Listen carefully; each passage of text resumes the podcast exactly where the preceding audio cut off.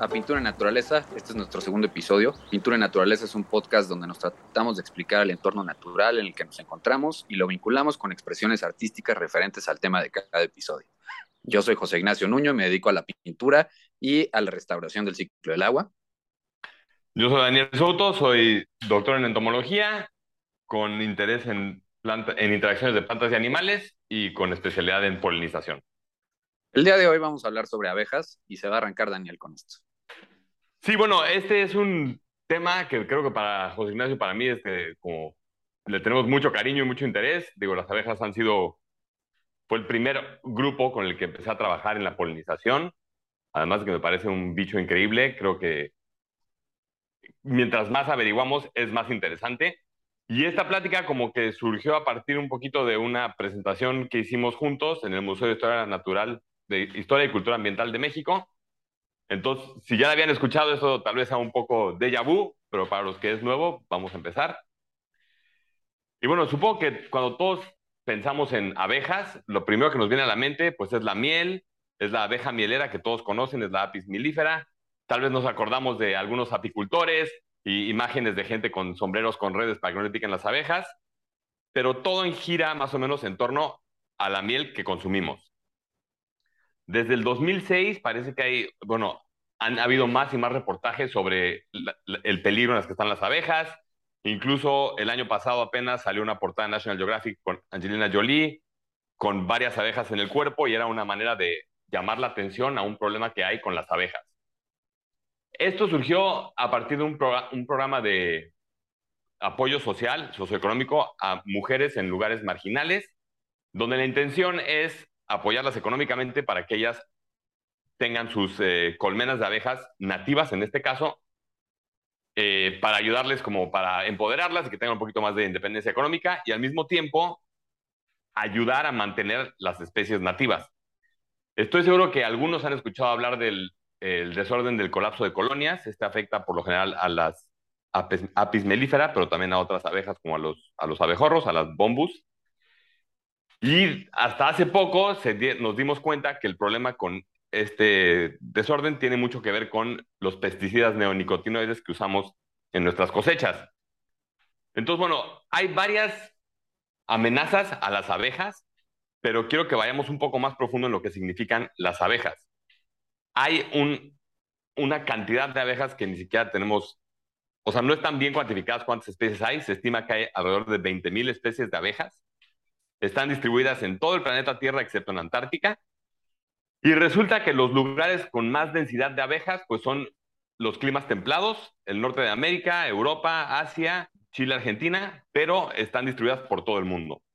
Filogenéticamente, o sea, el árbol genealógico de las abejas, forma parte del supergrupo Hymenoptera, que incluye las abejas, las hormigas y las avispas.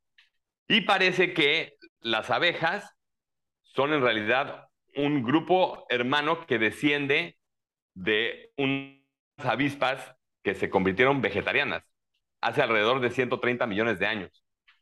Cuando digo que se convierten en vegetarianas, ¿qué quiere decir?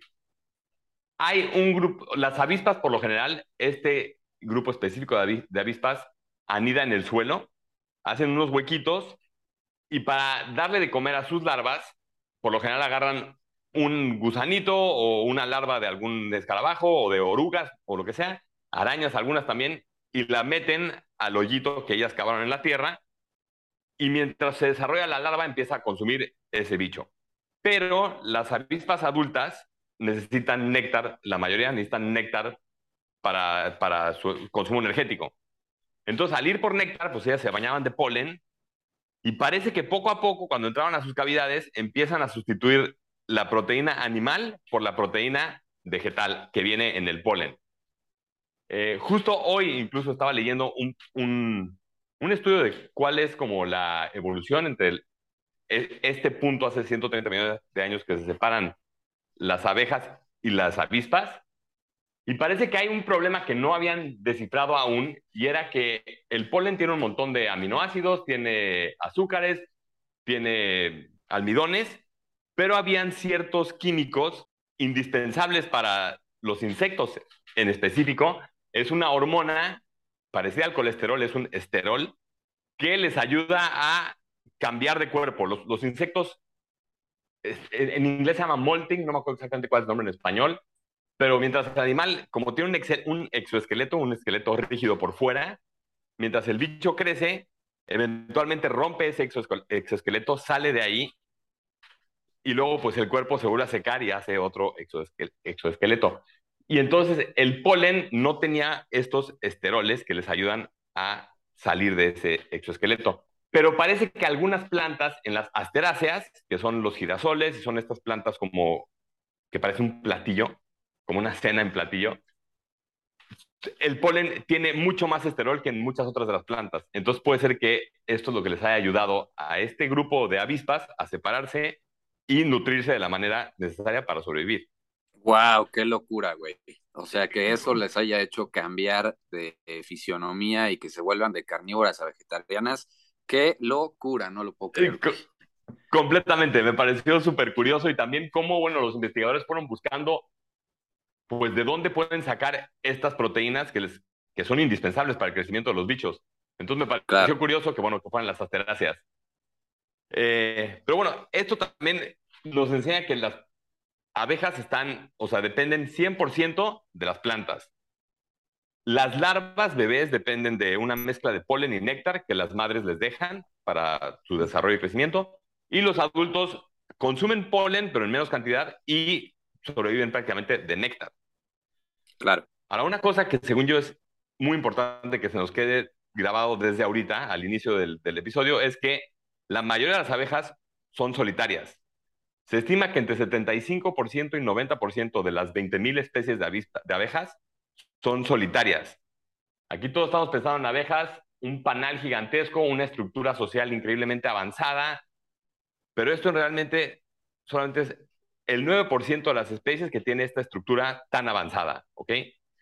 Tenemos como diferentes grados de, como de organización societal entre las abejas, que tenemos desde sociales, 100% como son el caso de las apis mellifera en sus panales, eusociales, que son un poco menos rígido, donde hay más, en vez de que sea solo una, solamente una reina, pues son varias hermanas y entre ellas se ayudan.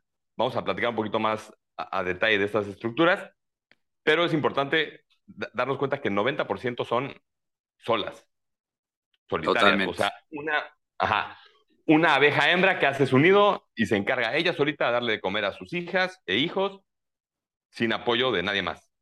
Esta como división entre las avispas y las abejas se, estima que, empezó en el, en el Cretáceo temprano, hace 130 millones de años más o menos, que curiosamente coincide también con la diversificación de las angiospermas, es decir, las, las plantas con flor. Entonces, claro. esto va a ser un tema que vamos a repetir, es la estrecha relación entre las abejas y las plantas que polinizan. Aquí me parece algo muy chingón a recalcar, que hay plantas que pueden cambiar su flor para cambiar el, el, digamos, el polinizador que va a llegar a polinizarlas. Y probablemente ellas han sido las actoras principales para transformar también a esos insectos para su beneficio, ¿no? Este, van probando y van cambiando una flor y la van cambiando conforme quieren que venga otro polinizador, sacan diferentes eh, químicos volátiles, ¿no? Que podría ser como feromonas, para atraer, que serían como olores, para atraer a diferentes polinizadores.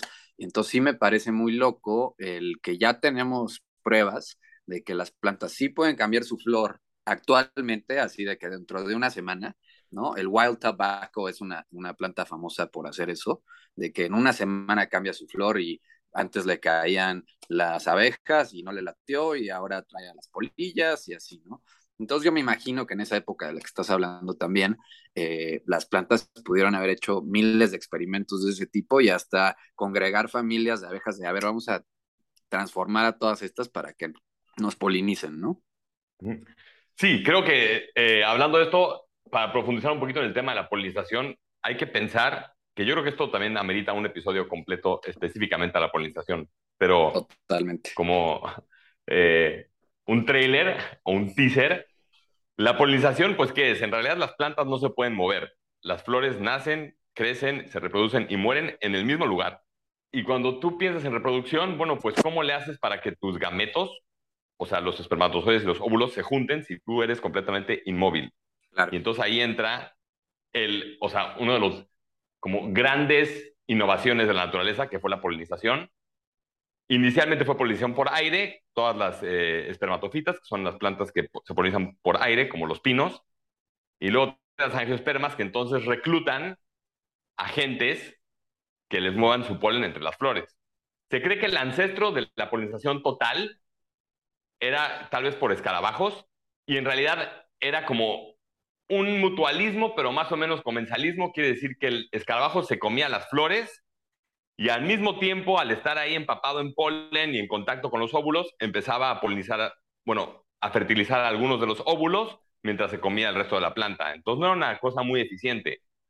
Y bueno, en los 130 millones de años que llevamos de evolución, estas interacciones se han convertido en unas verdaderas locuras. Hay cosas que para esto amerita el siguiente episodio que hablemos específicamente de esto, pero hay relaciones que no nos imaginaríamos. Perfecto. Regresando a las abejas, además de que se diferencian por ser avispas vegetarianas, vamos a decirlo coloquialmente, tienen también estructuras en su cuerpo como pelos con un poquito de, como casi casi alambre de púas, que es lo que permite que el polen se les pegue encima. Y esto es una característica que solamente tienen las abejas. Entonces así puedes distinguir más o menos de una avispa a una abeja. Si están peludillas, probablemente sean abejas. Aunque también hay abejas que no tienen tanto pelo, por, yo creo que por también el tamaño del polen, y hay otras que este, son cleptoparásitas, ¿no? Entonces precisamente su morfología hace que no necesiten esos pelos para recolectar alimento, ¿no? Exactamente, o sea, cleptoparásica nos referimos a una abeja que parasitiza el nido de otra más. Entonces, Creo que hay algunos casos en los que matan a la reina incluso y ella se queda como la única reina, pone sus huevos, pero todos los drones de esa, de esa colmena hacen el trabajo por ella, le dan de comer, le traen comida a los hijos, atienden a las larvas, etc. Y sí, pero cabe recalcar que estos son grupos de abejas mucho más derivados, o sea, ya son como grupos de abejas más recientes. Claro. En el, en el basal, o sea, lo más cercano a las avispas, aún como es, es una de las distinciones, aunque luego se pierde, claro, esto es importante. Y podemos hablar ahorita un poquito de las, de las familias de abejas, que son, son siete, o sea, 20.000 especies están divididas en siete familias. Esto es curioso porque la, la filogenia no estaba completamente como resuelta.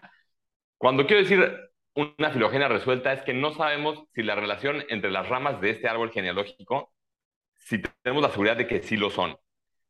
Y antes del 2006 había una duda entre si las Melitidae, que es una familia de, de, abejas, o las Coletidae eran el ancestro común a todas las abejas de hoy. Ok. Y apenas en 2006 se resolvió, o sea, se resolvió, no, hubo un debate de muchos años en los que la gente decía, no, es que son Coletidae.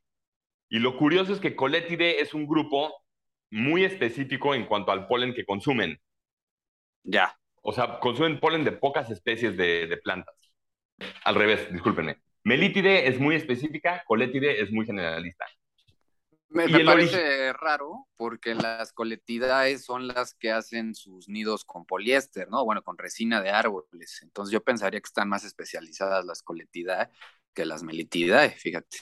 Están súper especializadas en la estructura del nido pero lo que le dan de comer a las larvas, eso ellas recogen polen de muchas, o sea, de muchas plantas, no tienen como esta... Es muy generalista, ¿no? Exacto, son muy generalistas.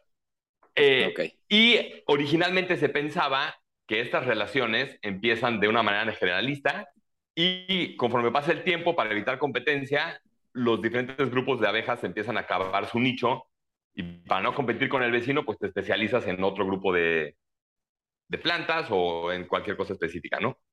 Totalmente. Pero al final le hicieron una super, un súper estudio genético y morfológico y rastrearon, o sea, la manera en la que mejor se resuelve esta filogenia es con Melitide como el grupo basal, o sea, hermano a las avispas, y luego el resto de las abejas. Oye, qué loco, porque según mi investigación, las, digamos, las avispas vegetarianas por las cuales fue evolucionando la abeja se llamaban Cravonidae. No me acuerdo exactamente del nombre, pero lo tengo apuntado y lo podemos poner en las referencias. Sí, yo me acuerdo muy bien de esto porque di ya varias conferencias de esto y Cravonidae es como el ancestro típico de, digamos, todavía eran avispas las Cravonidae, pero ya vegetarianas, ¿no? Y que se supone que de ahí evolucionaron a todo. Tal vez lo que dices es que a partir de las Cravonidae se generan las Coletidae y las Melitidae como grupos basales y luego se diversifica, ¿no? Exactamente. O sea, lo que no sabían, lo que no podían distinguir era si el primer hermano de las Cabronidae es Coletide o, o Melitide. Ya te entendí. O sea, eso es lo que no saben cuál fue el primero. Hoy estamos resueltos que son Melitide, tiene alrededor de 200 especies. Eh, y es una familia, o sea, relativamente chiquilla y que están, por, lo general, en el viejo mundo, o sea, en, Europa y en Asia. Ya. Eh, y bueno, y dentro de las Melitide creo que hay tres familias de, de abejas y bueno, y de ahí se derivan todas las demás, que son Apidae, que es la mayor, que esta es la que tiene Apis mellifera. Oye, Dani, pero, ¿por, qué no, por, qué no hacemos primero eh, describir un poco la abeja? Porque ya ves que las familias se organizan por lengua, lengua larga y lengua corta, ¿no? Si quieres, me, arranco yo con eso, porque me parece interesante que el nombre científico de las abejas es Antófila, ¿no? Que significa que aman las flores. Luego evolucionan de las Cravonidae y una de sus particularidades es que tienen una corvícula o escopa, que es como una canastita que pueden tener en la, pierna de hasta atrás o en el abdomen, ¿no? Que es como una canastita hecha de pelos donde ponen el polen, ¿no? Y luego, eh, todas tienen una probosis, que podríamos decir que es como su lengua, no es realmente una lengua, sino que es como un popote con el que liban el néctar, o sea, con el que succionan el néctar y lo llevan. Y entonces, se clasifican por el tamaño de esa probóscide, ¿no? Hay de lengua larga y lengua corta. Y ahí sí ya empiezan las familias este, a organizarse. Entonces, en cuanto a lengua corta, tenemos a las Adrenidae, que son las abejas mineras. Estas abejas son, son abejas que anidan en el suelo y, pues, digamos, se les llama mineras porque escarban y hacen sus nidos ahí adentro.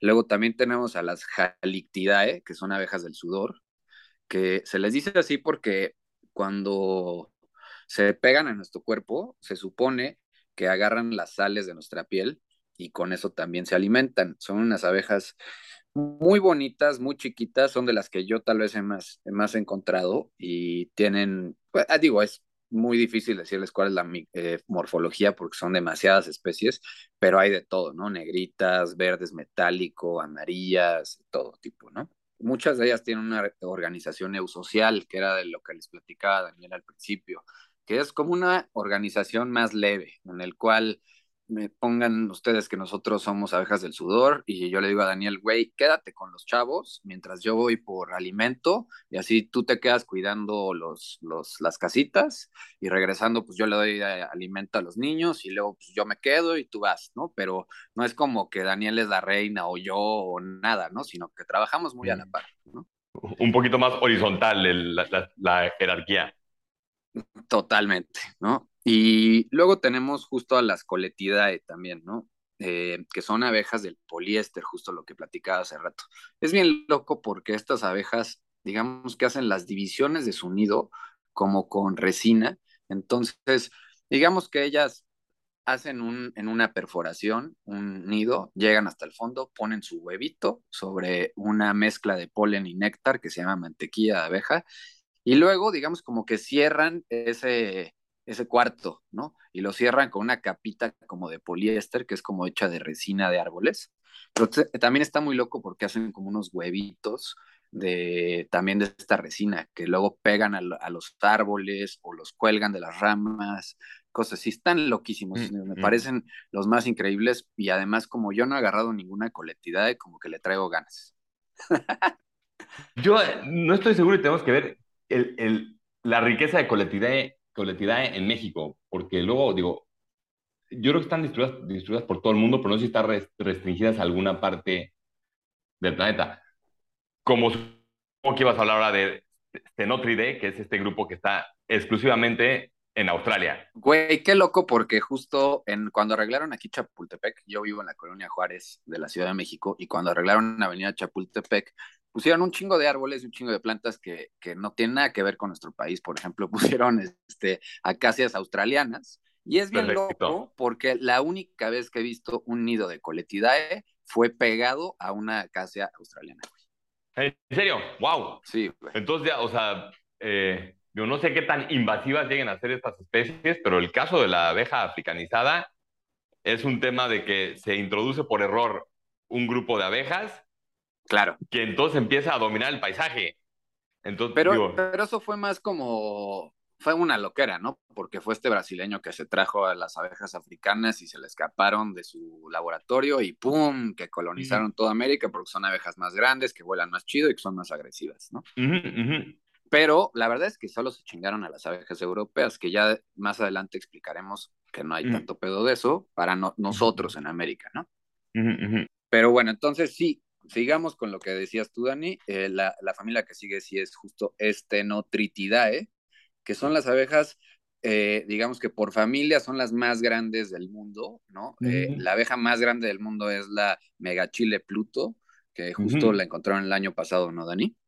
Creo que sí, el año pasado o en el 19 tal vez, ya no me acuerdo exactamente cuándo salió, pero la, habían dado por extinta no sé cuántos años y la volvieron a encontrar, por suerte. Sí, es un abejón brutal, así del tamaño de la palma de la mano, ¿no? Este, esa.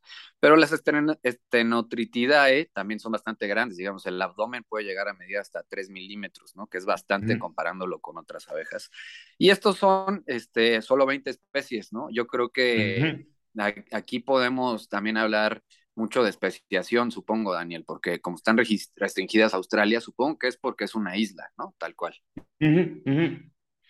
Eh, sí, no sé exactamente cuál fue el origen, porque, o sea, más o menos se estima que fue hace ciento y pico millones de años que surgieron las Stenotritidae.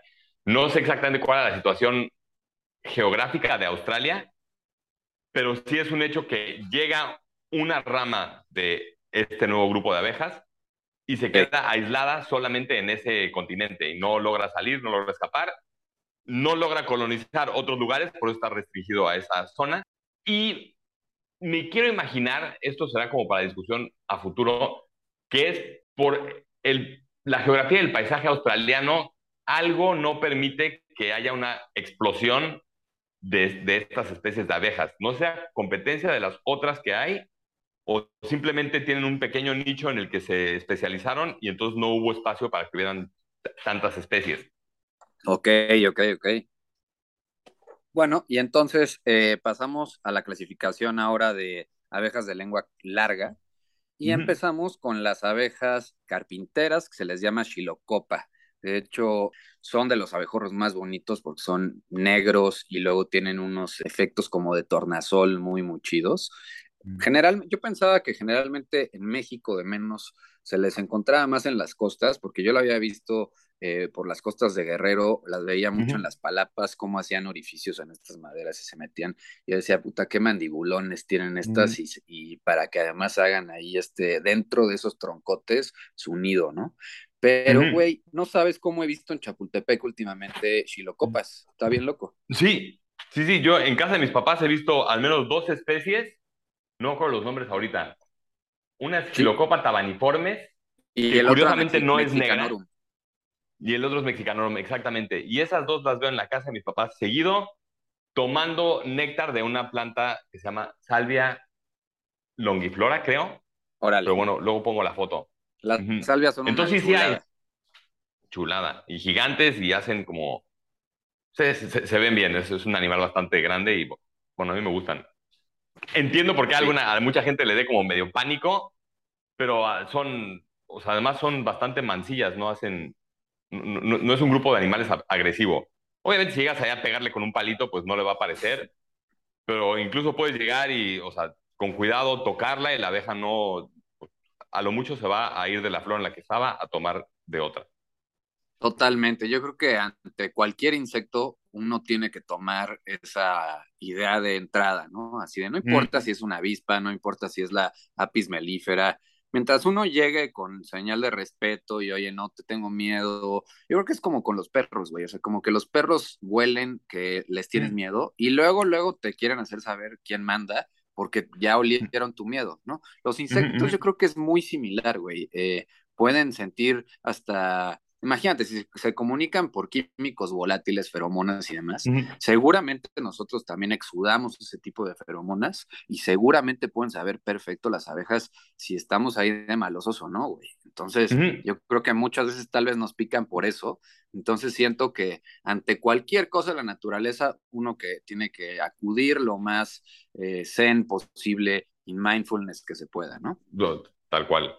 O sea, yo trabajo en entomología y llevo pues 10 años trabajando de cerca con bichos y realmente muy pocos me han picado. No quiere decir que apoye que la gente vaya y agarre escorpiones o ponga las tarántulas en la mano, o sea, no se, no se trata de eso, a menos de que sepan. Yo sí tengo amigos que recogen tarántulas y arañas venenosas y serpientes y todo, adelante, el que la sepa manejar, que lo haga. Pero a mí, en, en lo personal, creo que me han picado abejas, tres en toda mi vida, y avispas me han picado cuatro, y es una especie de avispa que es especialmente agresiva, sobre todo al final del verano. Es una avispa europea, no me acuerdo el nombre ahorita, pero es eh, Véspula, no, importa. Es increíblemente agresiva al final del verano porque está tratando de recaudar la mayor cantidad de recursos para hibernar. Y entonces ahí sí son más territoriales y si llegas y haces algo mal, pues te, pican. Un ejemplo chistoso es que aquí en Panamá, eh, vamos aquí cerca a escalar una piedra donde hay una caverna bastante profunda. O sea, yo solito no puedo entrar, pero se puede ver para adentro y ahí está anidando un panal de abejas africanizadas. Y ha pasado un par de veces que por estar escalando ahí cerca, el nido se alborota y vienen a picarnos. Y tengo varios amigos que les han picado tres, cuatro avispas, pero hay un caso, en el, eh, perdón, tres, cuatro abejas, pero hay un caso en el que a un compa sí le picaron como 500 bichos y fue una cosa bastante como más seria, ¿no? Entonces, a pesar de que sí estoy 100% de acuerdo que hay que llegar como con respeto y con cuidado, hay casos en los que los bichos se alborotan y no sabemos bien por qué. Oye, y no se este murió como Macaulay Culkin en mi primer beso, güey. Ya ves que le cayó Exactamente. y valió madres. A mí siempre me da culo Exactamente. sí, sí, sí, pero, porque, pero sí. 500, sí, pero fue, o sea, fue grave. La historia no me la sé completa, yo no estaba ahí, pero le, o sea, le tomó muchos días en recuperarse y sí tenía como cierto problema con la cantidad de veneno que tenía en el cuerpo. O sea, bueno, el tipo hinchado, hay un par de fotos por ahí, el tipo hinchado era una locura. Entonces, sí, digo, seguimos yendo a escalar ahí, pero en cuanto vemos que salen tres, cuatro abejas, empacamos, bajamos, empacamos las cosas y nos vamos a, a que se, a que se apaciguen y regresamos. No, nunca está, nunca es permanente. Fíjate que es, es buen tema ahorita tocar. Eh, hay una miel en Nepal que es alucinógena, que se trepan a unas alturas muy locas en unos riscos, con unas escaleras que hacen de bambú. Y mientras está el güey subiendo para robarse la miel literal, hay alguien echándole humo desde abajo, ¿no? Entonces, pues, tal vez a ustedes les pueda ayudar a hacer eso, ¿no? A hacer una mini fogatita que humee mucho y pues ni pedo vas a estar escalando ahí con ese humito, pero igual y apacigua un poco a las abejas, ¿no? Sí, sí, sí. Y bueno, y regresa un poco a lo que estás hablando de que la manera en la que las abejas eh, reciben información es a través de compuestos volátiles orgánicos. Y sí, es un hecho que el, el, humo como que les, les nubla un poco la visión. Estoy usando esta analogía a propósito. O sea, para ellos los receptores químicos es como la visión para nosotros, un equivalente, vamos a decir, porque tienen visión. Eso es algo increíble. Las abejas es un grupo súper bien estudiado y sabemos que distinguen colores. De hecho, hay un grupo liderado por Lars Chitka que trabaja con abejas y comportamiento de abejas, que es una locura los experimentos que hacen con ellos. Justo hoy, mira, hablando de eh, eventos nuevos, hoy salió un artículo sobre si las abejas juegan.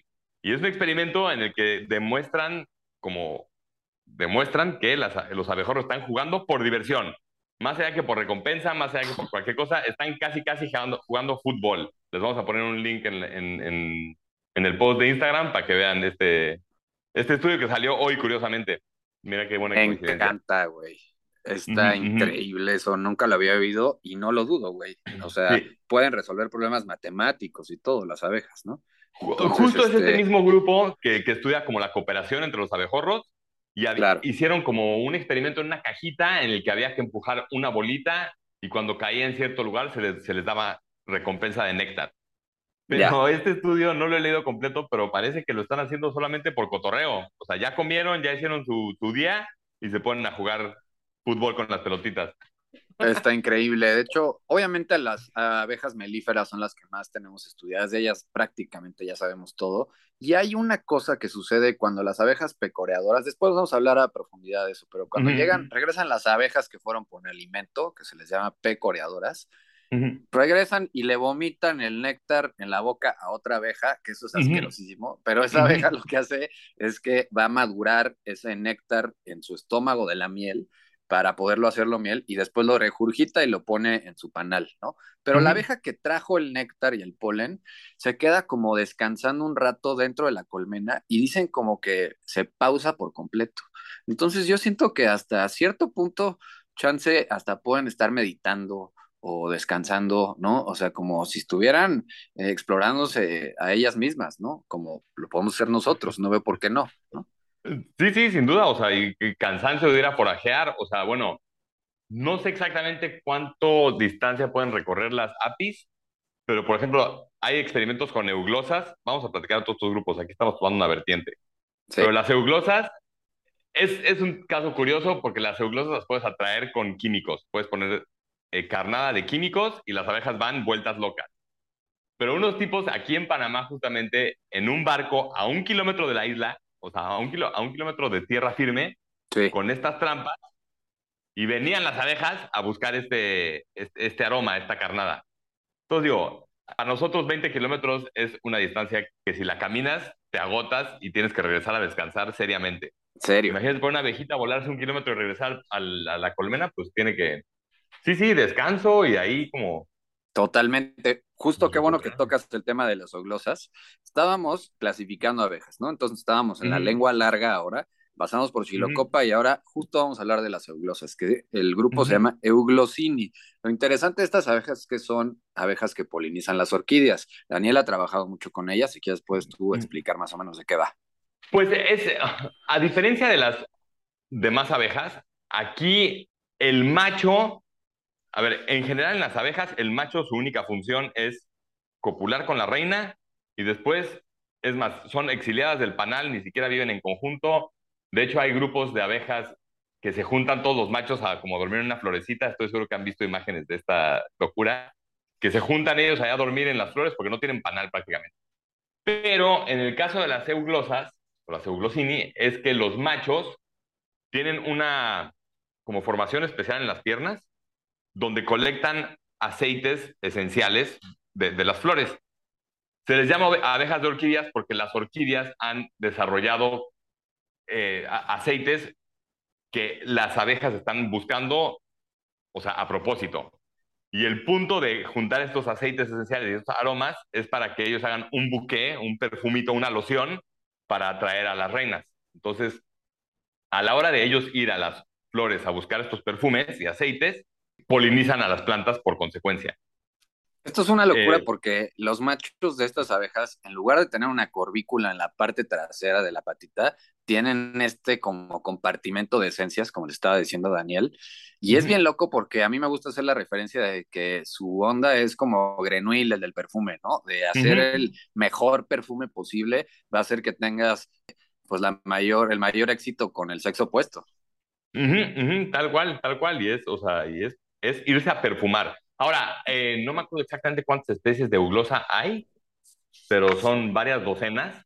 Curiosamente, hay dos especies de euglosini que se llaman eh, eh, eulema, me parece, que son parasíticas de otras euglosas, que eso es curioso también.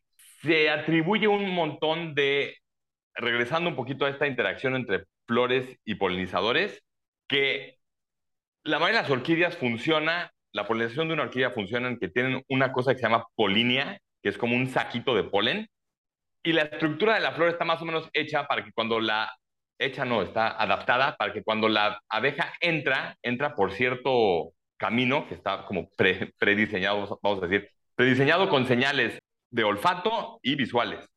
Entonces entra la abejita y al rozar con esta polinia, la polinia se le queda pegada en alguna parte del cuerpo por lo general es entre las alas, pero hay otras que se les pega por abajo o a los lados.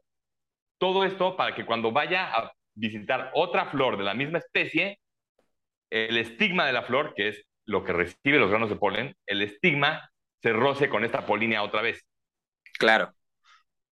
Entonces, estas adaptaciones son una locura porque si hay veces que es una abeja que tiene tres o cuatro polinias ahí pegadas y depende de dónde esté pegada, tiene mucho que ver con dónde en la flor femenina él va a depositar estas polinias. Entonces, una, una relación súper estrecha, súper específica y, se me hace, a mí al menos se me hace increíble. Ahora, las hembras de las euglosas se comportan de una manera un poco más normal, o vamos a decir, o sea, colectan néctar y polen para darle a sus crías.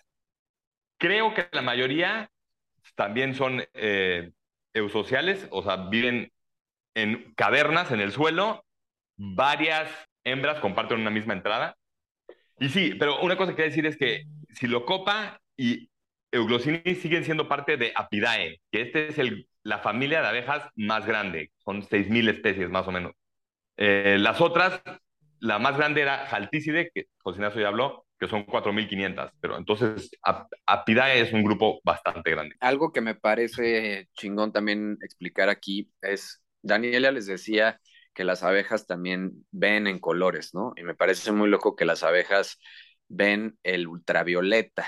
Entonces, es muy loco que al ellos ver en ultravioleta, todas las flores, al parecer, tienen como si fueran unas líneas de pista de aterrizaje, donde la flor le indica a la abeja para dónde se vaya que ahí ya está el polen, ¿no? Es algo que nosotros no podemos ver porque no vemos la luz ultravioleta, pero ella sí. Entonces puede ver en estas líneas de pista de aterrizaje en los pétalos de las flores que les dice, vas para adentro, carnal. O carnala más que otra cosa, ¿no? Ajá.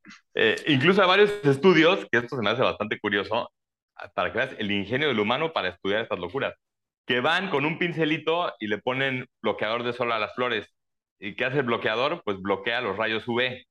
Entonces le quitas este, esta pista de aterrizaje a la flor. Wow, obviamente los, Gente divirtiéndose en el campo y viendo cómo afecta el entorno. Totalmente. Luego pasamos a la familia de las megachile, que son unas abejas que son cortadoras de hojas. Entonces, estas abejas son una locura porque con sus mandibulitas cortan circulitos de hojas y usan esos circulitos de hojas para recubrir las paredes de su nido y digamos como que hacerlo, mm, protegerlo, ¿no? De cualquier eh, patógeno o cosas así que puedan entrar, ¿no?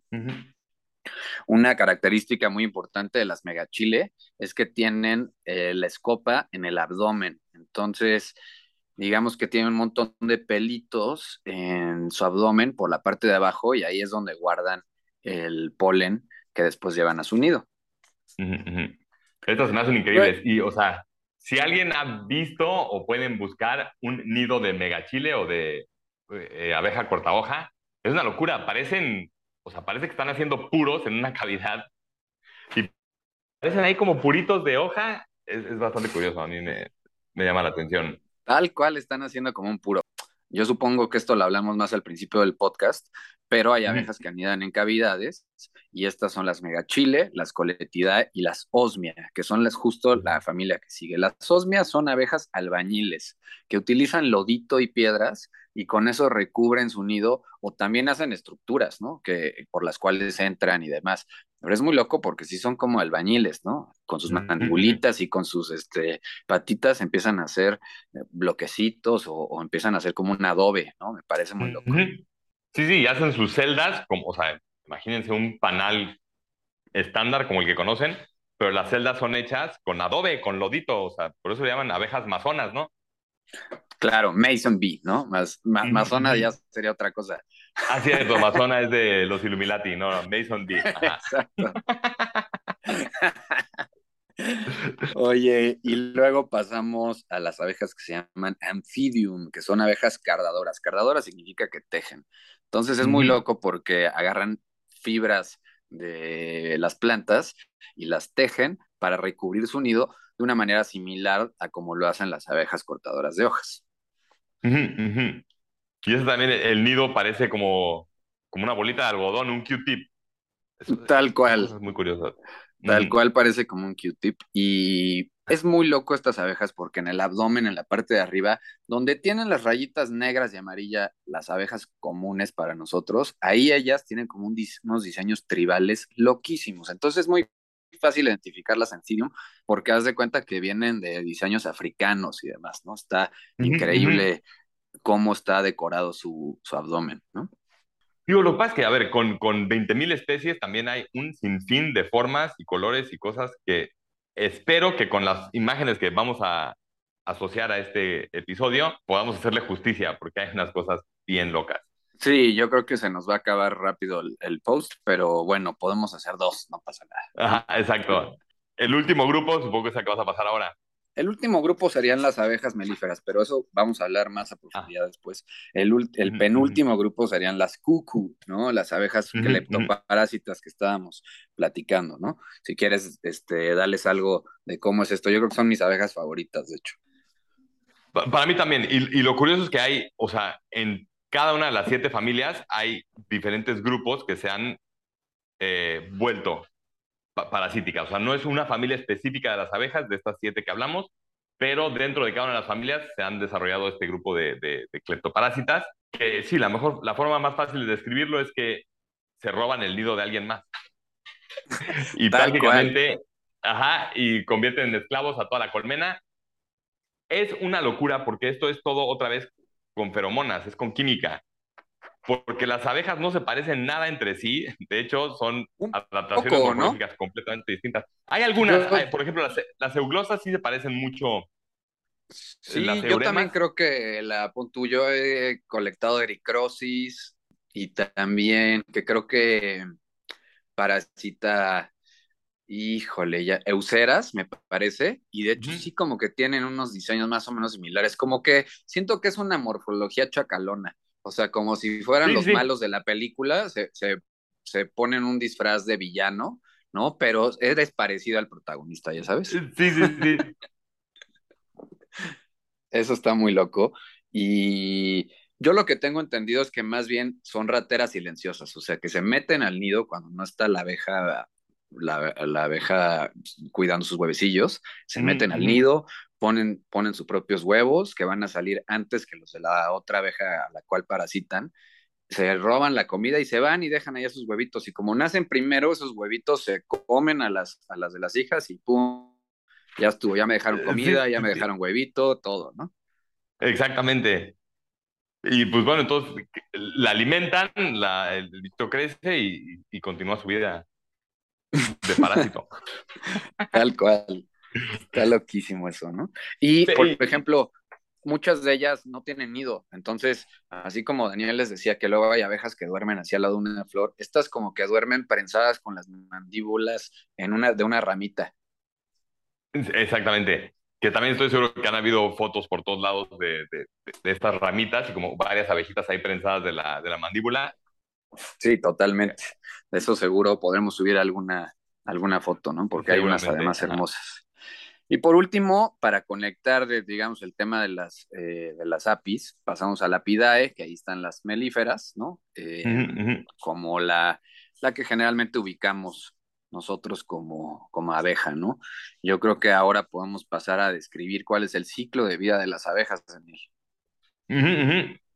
Eh, bueno, por lo general, tienes a la abeja, o sea, reina, que sale se aparea con, con los machos. De hecho, hay ejemplos muy chistosos de algunas especies de abejas que se le van 40 machos encima todo, solamente para aparearse con una única reina. Sí, el vuelo nupcial le llaman, ¿no? El, vuelo nupcial, exactamente. Ahorita estamos hablando Estamos enfocándonos en la abeja europea, la abeja que todos creemos que es la única abeja que hay en el mundo y, no es así, ¿no? Son abejas que trajeron los colonizadores españoles a América y son las abejas que usamos y que metemos en cajones de madera y que tienen esta organización de reina, obreras, drones y demás. Entonces, justo Daniel está empezando muy bien a explicar que primero empieza ese vuelo nupcial y es la reina saliendo de su casita y, dice, güeyes, es momento, ¡pum! Les avienta unas hormonas y sale disparada volando, ¿no? Exactamente, y ahí la persiguen detrás los machos que hay de, de apis, milífera, Eh, una vez apareada la reina, bueno, entonces regresa a su colmena o a su panal o a construir un panal nuevo en el que empieza sus celdas. Ahí hay un detalle loquísimo, ¿no? Los drones, o sea, los machos, copulan con ella en el aire, pero ellos como que su pene tiene unos cuernitos. Entonces, cuando entra a la vagina de la, de la reina, no puede salir, o sea, porque se tiene, acoplar a se tiene que acoplar a medio vuelo, entonces no puede salir y se desgarra por completo el sistema digestivo y cae muerto, ¿no? Entonces esto es algo muy romántico, muy Romeo y Julieta. exacto, exacto. Digo, si te imaginas a, los que les haya picado una abeja y ven cómo entra el, aguijón y cuando se arranca se le queda ahí todo el, o sea, pues, los órganos internos, es algo similar, pero un poco más... Eh, bueno, igual de brutal, supongo, porque al fin acaba muriendo el macho, ¿no? Ahora, claro, también esto lo hacen para, para, evitar competencia. O sea, si él está ahí prensado, los otros no pueden. O sea, no hay acceso, pues. Pero esto es muy loco porque dentro de las abejas solitarias también hay estrategias de las, abejas reinas tienen una cosa que se les llama espermateca y bueno, todas las hembras que se aparean con machos, ¿no? Entonces, las abejas se aparean con muchos machos y tienen una bolsita dentro de su sistema digestivo que se llama espermateca, con la cual ellas digamos que se van autofecundando y van poniendo huevitos con eso, ¿no? Pero hay machos en las abejas eh, solitarias que se quedan dentro del nido, ni siquiera tienen alas ni nada, y esperan a ser los últimos en que se apareen con esa, con, la hembra, para que su esperma sea el primero en salir de la espermateca y tenga más posibilidad de, tener este, descendencia. Sí, sí, sí, que acuérdense que en la naturaleza, a fin de cuentas, el, la meta desde el punto de vista genético es la descendencia. Totalmente. Eh, entonces, bueno, sí, regresamos al ciclo de vida. Eh, mete, deposita una, un huevecito en las celdas. Y bueno, en, en Apis es diferente porque tienes todas estas trabajadoras y tienes como nanas de los huevos que lo están cuidando, lo están limpiando, lo están grumeando constantemente. Les dan de comer el néctar y las mezclas de néctar con polen. Eh, de hecho, se les da un poco de jalea real también. Los primeros la jalea real, justamente iba a decir, que esa, o sea, entonces, los primeros dos días les dan jalea real a las abejas obreras y después ya les dan de comer néctar y polen. A la abeja reina le dan todo el tiempo jalea real y así solitas las obreras de la colmena deciden quién va a ser reina y cuáles van a ser este, abejas obreras. No me parece una locura, es como una decisión muy democrática.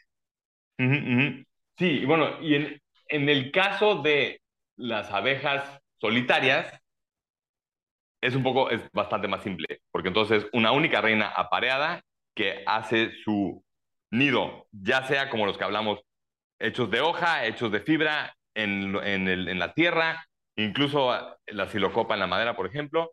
Incluso hay imágenes bien locas de abejitas haciendo sus nidos adentro de caparazones de, de caracoles. Y bueno, el punto es que dejan el huevo, junto hacen una bola de néctar y polen que le dejan ahí al lado tapan el huequito y se van a hacer la siguiente celda. Eh, sí, y así llenan toda la cavidad, ¿no? Hasta que está llena de sus, de sus huevecillos y de su comidita, y luego la tapan, ¿no? Y le ponen una tapa, y además me parece muy loco que junto a la tapa van los machos y más atrás van las hembras. Entonces salen primero los machos porque van a ir a defender a las flores a las cuales van a llegar todas las hembras. Entonces ellos primero dicen, a ver, güey, primero que no haya competencia y ponte vivo porque ahí vienen las hembras, carnal. Entonces vamos a ver a cuál nos agarramos primero y tú protege aquí y yo por allá. Exacto, y pues es, es como un tema de, de territorialidad también, justo para que cuando salgan las hembras a su equivalente de un vuelo nupcial, estén listos para, pues para ganar, ganar su reina, pues. Exactamente, que aquí se me hace raro decirles reinas, porque ellas no tienen reinas, son, o sea, a mí me gusta claro. más como la mujer empoderada del siglo XXI, que ella cuida a sus propios hijos, que va por su propia comida, que no depende de ningún güey ni nada, ¿no? Entonces, totalmente, totalmente de acuerdo. Por eso hasta me parece revolucionario el tema de las abejas solitarias, porque ejemplifica mucho lo que estamos viviendo actualmente, ¿no? Total, como un buen ejemplo para bueno, una buena excusa para seguirlas estudiando y protegiendo, porque sí, es una estructura bastante, bueno, diferente a lo que tenemos entendido como por un panal de abejas, ¿no? Totalmente. Entonces regresamos a cómo se organiza ese panel de abejas europeo. Mm. El huevecillo se convierte después en una pupa, que es, digamos, lo que pasa cuando una oruga hace su capullito y después en ese capullito se convierte, eh, se va transformando en una cosa que se llama pupa, que después se va a convertir en una mariposa, ¿no? La abeja es similar, primero es como un gusanito y después se convierte en una pupa, que ya es como la abeja formada entera, pero toda blanca, ¿no? Como que todavía no tiene la pigmentación ni nada. Y después de eso, dice, bueno, ya es momento de salir, muerde, digamos, la tapita de cera que le pusieron como incubadora, sale y se queda ahí dos días limpiando la celda, ¿no? Lo cual me parece una locura.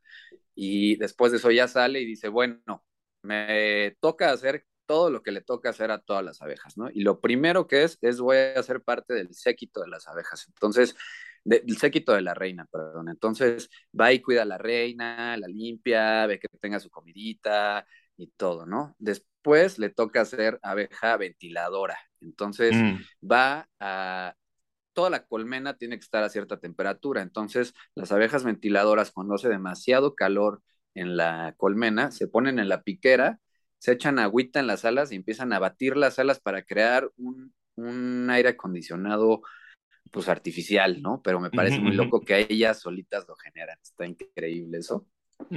Y luego también les toca hacer este, de las que reciben a las pecoreadoras, ¿no? Entonces te van a guacarear en la boca ese néctar, lo vas a madurar en tu. Para luego tú guacarearlo en la celda. Y luego tú lo vas a guacarear ahí en la celda. Y también este en esas, entre esas este, tareas te va a tocar construir las celdas con la cerita, ¿no? Entonces vas a ser constructora o arquitecta y es muy loco porque pues obviamente todos los hemos, todo el mundo lo hemos visto como lo hacen en una forma geométrica hexagonal, ¿no? Y esa es la figura geométrica en la cual puedes ahorrar la mayor cantidad de material para hacer la estructura más fuerte para el fin que necesita la abeja, ¿no? Entonces eso es impresionante de entrada. Luego entonces pues eres constructora, Después también ya te guacarearon en la boca y echaste ese néctar ahí. y luego te toca hacer centinela, ¿no? Que es, te paras en la entrada de tu colmena y empiezas a oler a todos y a ver a todos, a ver si, si eres de nuestra colmena o no. Y hay insectos que se disfrazan. Entonces se ponen feromonas de como si fueran de esa colmena, entran y se chingan la comida como pueden, ¿no? Sí, sí, es, una locura. De. Exacto. Y ya después de que fuiste centinela, ventiladora y todo eso, pues te toca lo que para mí eh, creo que es la, tarea más bonita de las abejas, que es ir hacia la flor, recolectar néctar y polen, regresar y luego platicarle a tus demás eh, compañeras dónde está ese, esa fuente de alimento. Y es muy loco porque el ser humano ya descifró este lenguaje, ¿no? De hecho, la persona que lo hizo se ganó el premio Nobel y a través de un baile, las abejas dicen a qué distancia y hacia dónde, conforme, con respecto al sol, está la fuente de alimento. Y me parece una cosa sensacional eso. E, es una locura, o sea, y justo también está viendo ahora que, además del baile, tiene que ver también con los compuestos volátiles que traen en sí mismas. Entonces, parece que cuando traen ciertos compuestos de las flores que visitaron, el baile dura más tiempo o menos tiempo si no tienen estos, estos volátiles. Es una locura. O sea, ok, este artículo que leí es bastante, o sea, iba a decir viejo, pero es como del 2006, entonces no es tan viejo, pero del 2006 ahora hay un montón de información nueva. Claro. Eh, entonces, sí, hemos descifrado más o menos lo que significa el, el, el baile pero sigue habiendo detallitos, o sea, no importa cuántas veces veas el lago de los cisnes, entiendes el baile, pero cada vez le ves un detalle nuevo. Así seguimos aún con, pues, pues, con el baile de las abejas. Qué locura, pues sí, me imagino. Imagínate la cantidad de idiomas que debe haber en todo el reino animal, ¿no? es, este una, locura. sería una joya ya que empezamos a descubrir eso. Es Carl von Fisch, von Fisch él es el que, pronuncia su nombre. El, que descubrió el, Waggle Dance, ¿no? Exactamente, exactamente. Por si alguien hay que averiguar más al respecto. Me parece una locura eso. Y bueno, luego eh, con eso terminamos las abejas melíferas. ¿Y por qué no debemos de proteger a las abejas melíferas, Daniel? Como ya dijimos, estas abejas son introducidas a América por los colonizadores españoles, pero nosotros en México ya teníamos eh, las meliponas, ¿no? Si quieres explicar un poco de qué se tratan las meliponas, Daniel. Sí, sí, o sea, México está dentro de los 10 países productores de miel del planeta. Esto creo que es un punto súper importante porque a la economía del país es, es un producto importante. Eh, obviamente, hoy en día la mayoría de la miel que se produce en México es de apis melífera, de la apis europea. Eh, y bueno, es introducida, sí, sin duda. Yo creo que hoy en día podríamos empezar a verla más que como un insecto silvestre, pensar en las abejas como ganado prácticamente. Incluso, o sea, hay ejemplos de que tú cargas las colmenas en tu tractor, subes 400 colmenas, te las llevas al otro lado del país, a pastar no, pero a tomar néctar en granjas de almendra, por ejemplo, que esto pasa mucho en Estados Unidos, que mueven, mueven cientos de miles de, bueno, tal vez no cientos de miles, miles de colmenas del este de Estados Unidos al oeste de Estados Unidos, siguiendo más o menos eh, la temporada de flores para seguir produciendo miel. Todo muy bien, pero en tiempos prehispánicos ya existía una industria mielera en todo lo que era Mesoamérica. Y esto se extiende desde Jalisco hasta el sur de Brasil y era una industria, es una industria bastante, o sea, importante para las comunidades locales y todo es de estas abejas sin, sin aguijón. La más famosa para nosotros al menos es eh, Melipona bechei, que los mayas le llamaban Shunankab, y esta, o sea, es, era tan importante para los mayas que incluso está ilustrada en algunos de sus códices.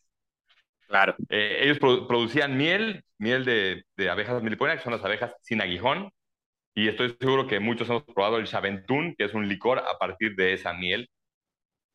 También están en, en, más al norte de México, está la escaptotrigona, que también son meliponas.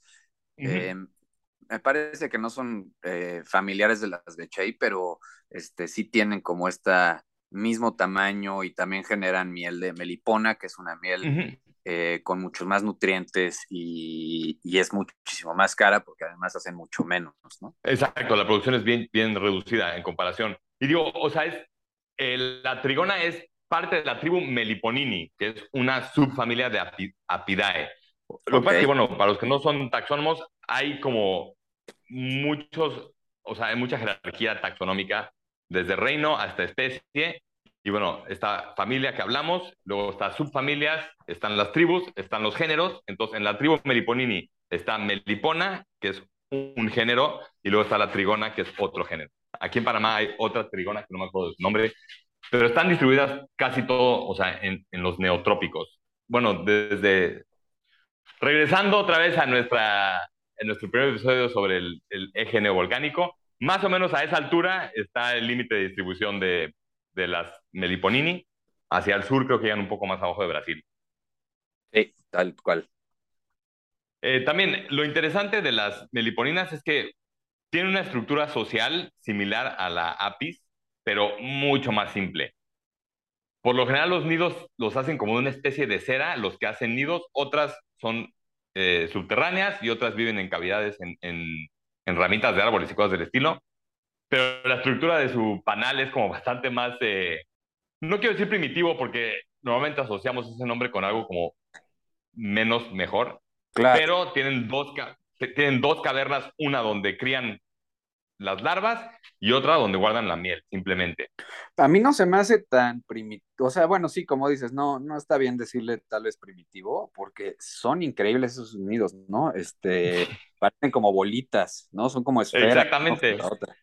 incluso la miel la guardan en, en, en, unos cántaros, o sea, no hacen una celda, pero hacen unas como, como unas, imagínate, unas ollitas de cera y ahí están llenas de miel.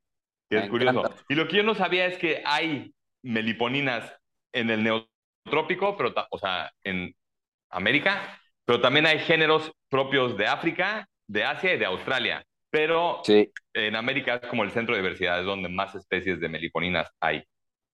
Y bueno, y por eso la industria de miel meliponina que hubo, en, bueno, que sigue habiendo en, en México.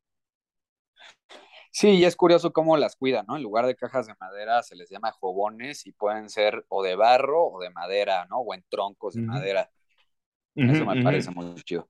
Pero bueno, eh, regresemos al tema de qué onda con proteger a las abejas y que polinizan todos nuestros alimentos y cosas así, ¿no? Yo por lo cual decía, no protejamos a las abejas europeas. Es como decir, bueno, se están extinguiendo las aves, hay que proteger a la gallina, ¿no? A la gallina que nos da huevo. Pero, pues, aves hay muchísimas, ¿no? No solo hay una especie. Con las abejas sucede lo mismo. Está la abeja europea, claro que nos sirve para hacer miel. De hecho, se ha demostrado que tampoco eh, hay tanta pelea entre las nativas y las, y las europeas. Sí existe y sí, sí se quitan una a otra alimento, pero tampoco es tan significativo.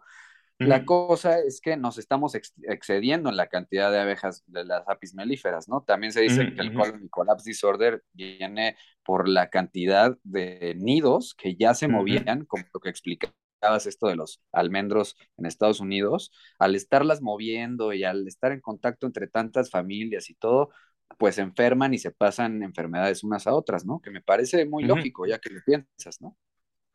Estamos saliendo de una pandemia global y mucho tiene que ver con nuestros movimientos en el ambiente. Y claro, entonces, estas enfermedades y parásitos que se pasan entre colmenas, pues mientras más movimiento haya, pues es más probable que haya como efectos secundarios en las mismas especies, pero también se pasan a otras especies. Claro, y además eh, podemos prácticamente asegurar que la única abeja que nunca se va a extinguir es la apis mellifera. ¿Por qué? Porque nos da miel, nos da dinero, este, vale millones, este, todas esas cosas por las cuales se rige el capitalismo. Entonces podemos estar seguros que esa abeja no se va a extinguir. Por eso tenemos que voltear a ver a las, a las solitarias, porque además polinizan hasta con un 60% más efectividad que las apis melíferas, ¿no? Entonces es una locura. Y además hay, como decía Daniel al principio del podcast, hay abejas oligolécticas y poligolécticas. Oligolécticas son especialistas de una flor. Entonces, si esa abeja se extingue, pues esa flor probablemente también se extinga. y, entonces tenemos que voltear a ver estas abejas y poner mayor diversidad de todo. O sea, no, no podemos simplificar tanto las cosas. A mayor diversidad hay, hay mayor estabilidad en el medio ambiente, ¿no? Incluso a la larga es mejor porque dentro de estas otras miles de especies de abejas, pues puede que haya eh, curas para las mismas enfermedades que están hoy eh, decimando los números de la misma API, ¿no? Exactamente, eh, ¿no? Y ahora, nosotros no somos, o sea, ni tú ni yo somos apicultores en, escalas industriales. Yo creo que una única vez he estado en contacto con un panal. Yo sí tomé un curso de apicultura. Y sí está increíble ponerse el traje y ver cada una de los marcos y buscar a la reina y ese sonido de vibración que generan tantos insectos a, tu alrededor, me parece mágico, ¿no? O sea, si yo no me hubiera enterado de las abejas solitarias, por supuesto que sería este apicultor de apis melífera, pero bueno, ya que ya que sé todo esto, pues prefiero hacer nidos para abejas solitarias y pues tratar de encontrar la mayor cantidad de especies posibles, ¿no? justo a lo que iba, o sea, entonces nosotros, tú y yo, como simples mortales, ¿qué podemos hacer? Y lo más bonito para mí de este tema de las abejas y de cómo podemos apoyar y qué hacer yo, Daniel, como una persona para apoyar este, este grupo de, animales, es plantar jardines, que eso me parece increíble. O sea, estás todos hemos escuchado de jardines para polinizadores. Creo que es algo que qué bueno y aprecio mucho que esté de moda.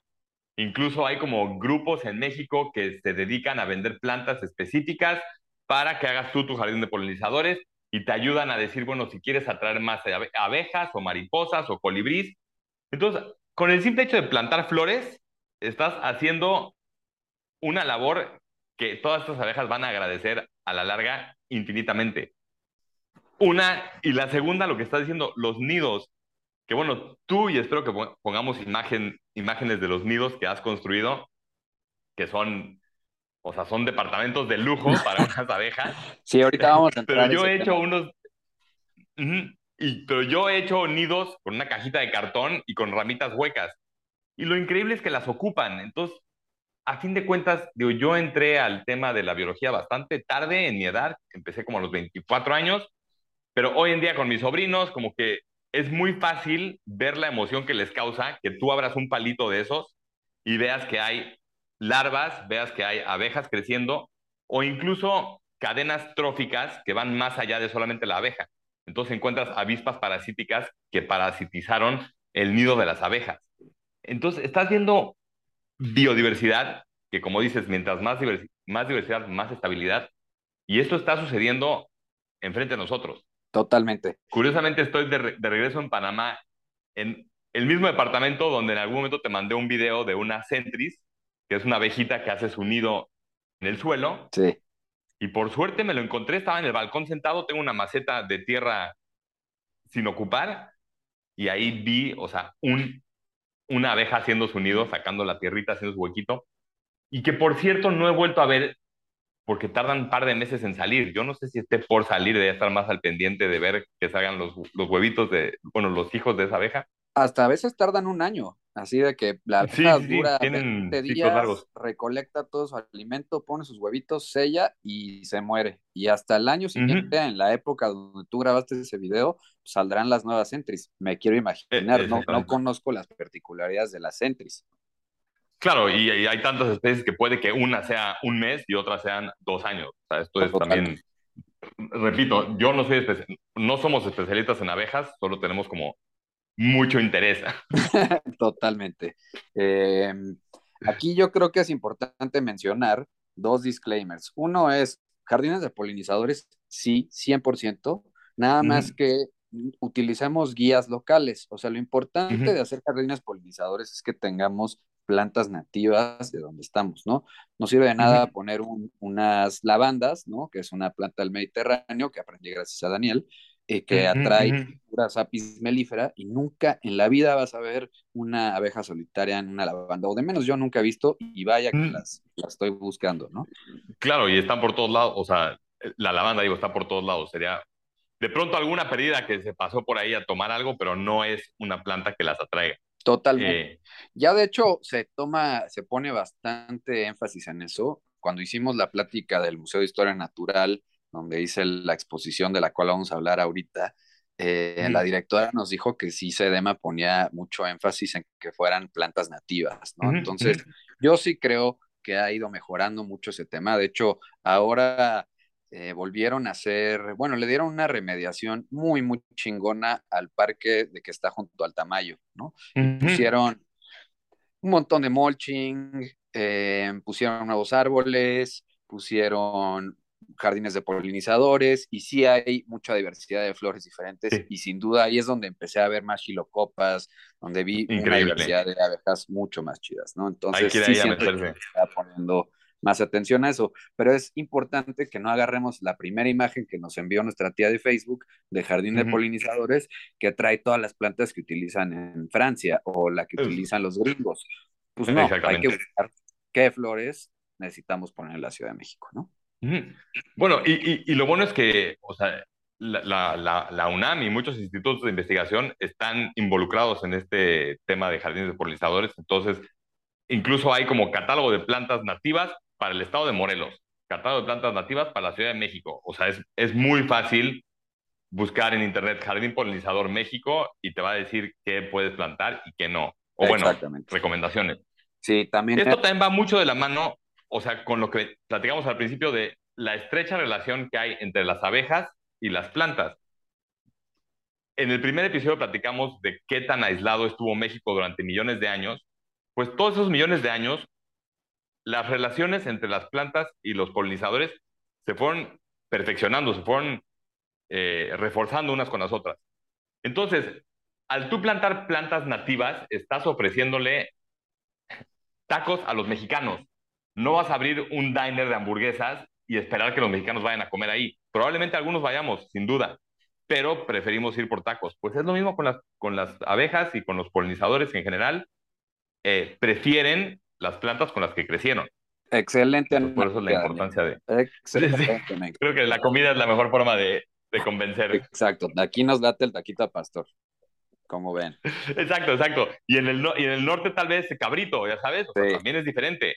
sigue siendo el país, pero es, es, es, diferente paladar, pues. Totalmente.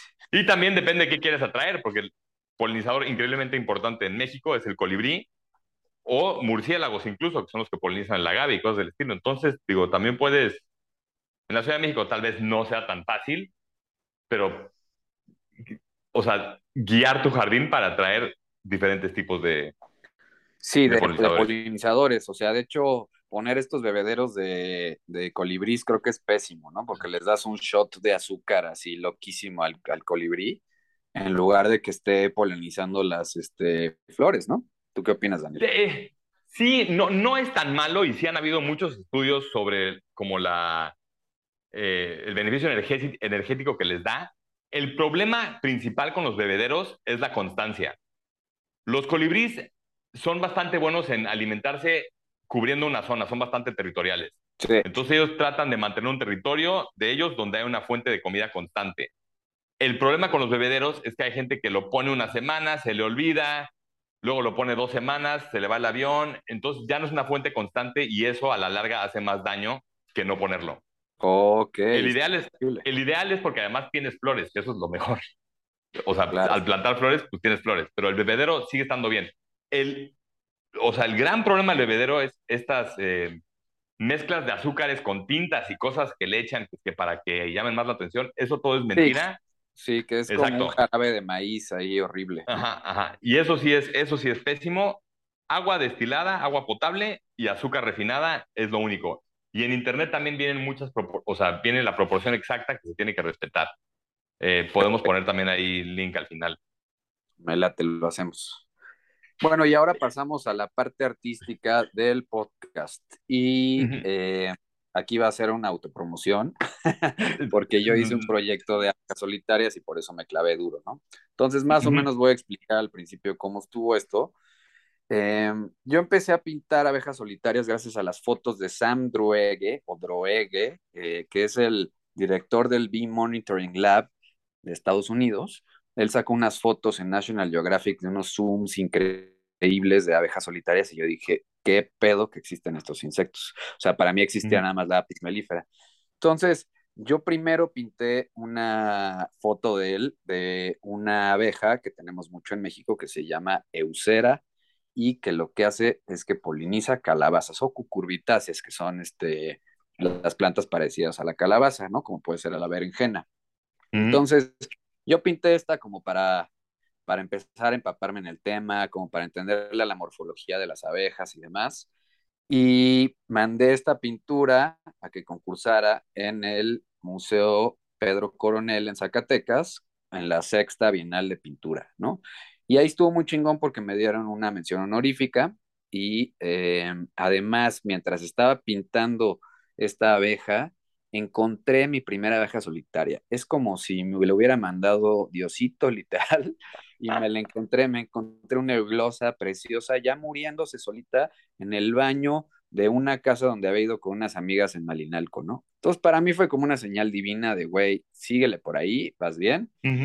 Y Sam Druege tiene en YouTube un método con el cual uno puede poner trampas para analizar o bueno, para hacer un muestreo de estas abejas. Y pues yo aprendí a hacerlo, lo empecé a hacer y me fui a cada lugar que iba de vacaciones, me llevaba mis trampitas y empezaba a recolectar estas especies, a secarlas porque caen en un, un, pocito, en un pocito de agua, a secarlas, a analizarlas y lo primero que hice fue escribirle directo a Sam, ¿no? O sea, yo dije, puta, pues no conozco a nadie que sepa así chingón de abejas. Y dije, pues este güey es la eminencia de las abejas, pero pues chicle y pega me contesta. Y ya te lo he platicado, pero resultó ser un amor de persona este güey.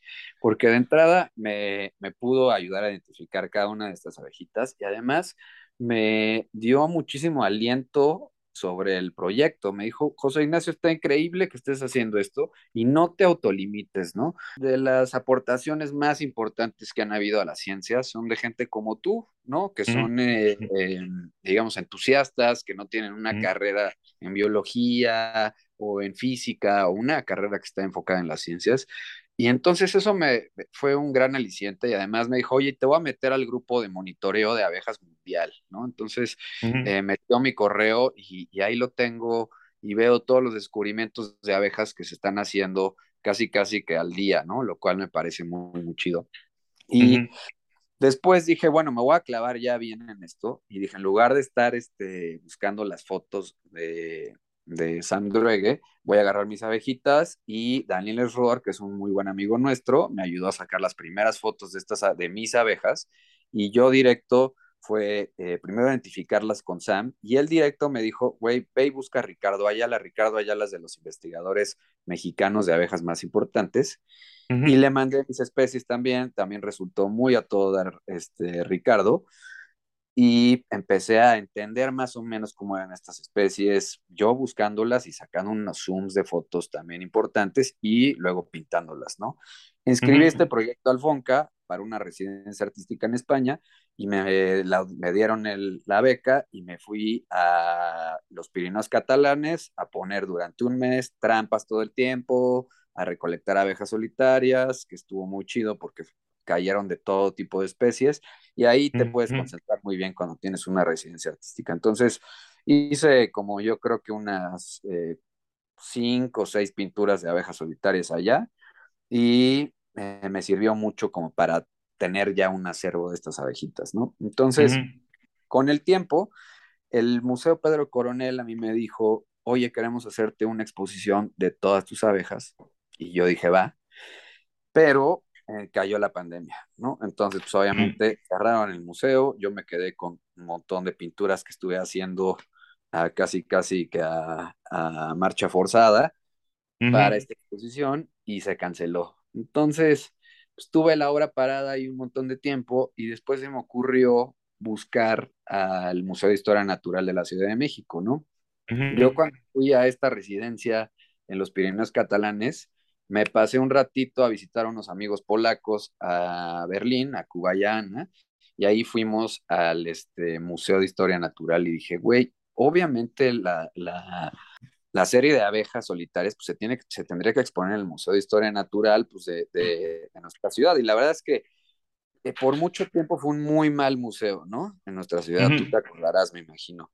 De chiquito me acuerdo que íbamos, sí, Sí, ¿no? Que nos llevaba a la escuela y todo y se veía bastante mal. Y hace poco, o sea, regresando de eso, me fui a dar una vuelta y lo vi muy cambiado, le metieron muy buena lana y de menos, yo creo que unos dos de los domos, está ya 100% bien armado. Y a través de un amigo conseguí el contacto de la directora, le mandé el proyecto, me dijo, va, y realizamos esta exposición de alrededor de 15 pinturas y un par de nidos que hice, ¿no?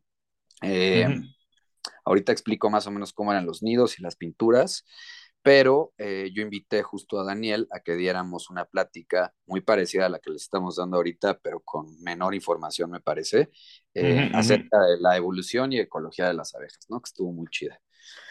Y nada, pues tratando de, de, yo también hacer nidos de abejas, uno de los nidos que hice está basado en la casa Farnsworth de Miss Van der Rohe, quien fue uno de los arquitectos más importantes del siglo XX. Él tiene una casa que diseñó para una señora Farnsworth, que seguro han visto, es este, tiene unas columnas blancas, todo hecho de metal y está levantada del suelo. Es una casa que al parecer tuvo muchos problemas arquitectónicos, pero es un símbolo de la arquitectura moderna. Entonces, yo lo que dije es, ¿por qué no al insecto que probablemente es el más importante para nuestra sobrevivencia? ¿Por qué no hacerle un, hito de arquitectura eh, moderna como lo haríamos para las personas que tienen más lana en nuestra sociedad. Entonces, yo lo que hice fue hacer unas piezas de madera con unos cortes que son las cavidades por donde va a entrar la, la abejita. Uno tiene que hacerlo solamente al tamaño más o menos de, de, las abejas que uno cree que puedan llegar. A veces se hacen de diferentes tamaños, ¿no? De, de 8 milímetros, de 6, de 3, de 2, ¿no? Pero yo decidí hacerlo todo de 8 milímetros y luego después de la pieza de, de madera le puse una tapa de acrílico y luego otra tapa de madera. Entonces, esa segunda tapa de madera la podrías, la puedes despegar o abrir para que puedas ver a través del acrílico cómo las abejitas pueden entrar y, hacer su nido, ¿no? Entonces es como un nido de observación también. Y luego eh, hice otro con un acabado japonés que se llama Shusugiban, en el cual quemas la madera y después le pones un aceitito y eso tenía una pintura abstracta, ¿no? Pero bueno, a grandes rasgos, ese es mi trabajo con las abejas solitarias y casi todas las pinturas que realicé fueron hechas en óleo sobre madera, sobre aluminio y, pues más o menos de ahí va mi trabajo artístico con ellas, ¿no? Obviamente pondremos las pinturas y ilustraciones que hice de ellas, pero como no me gusta nada más hablar de mí, investigué sobre una pintora que creo que también se relaciona mucho con el tema. ¿Por qué? Ahorita vamos a llegar a eso, pero vamos a hablar sobre Remedios Varo, ¿no? Remedios Varo es de las pintoras más queridas de nuestro país. Yo creo que por que amó México cuando llegó. Curiosamente, no es mexicana Remedios Varo. Remedios Varo es española, nació en Angles, en Cataluña, por ahí de 1907.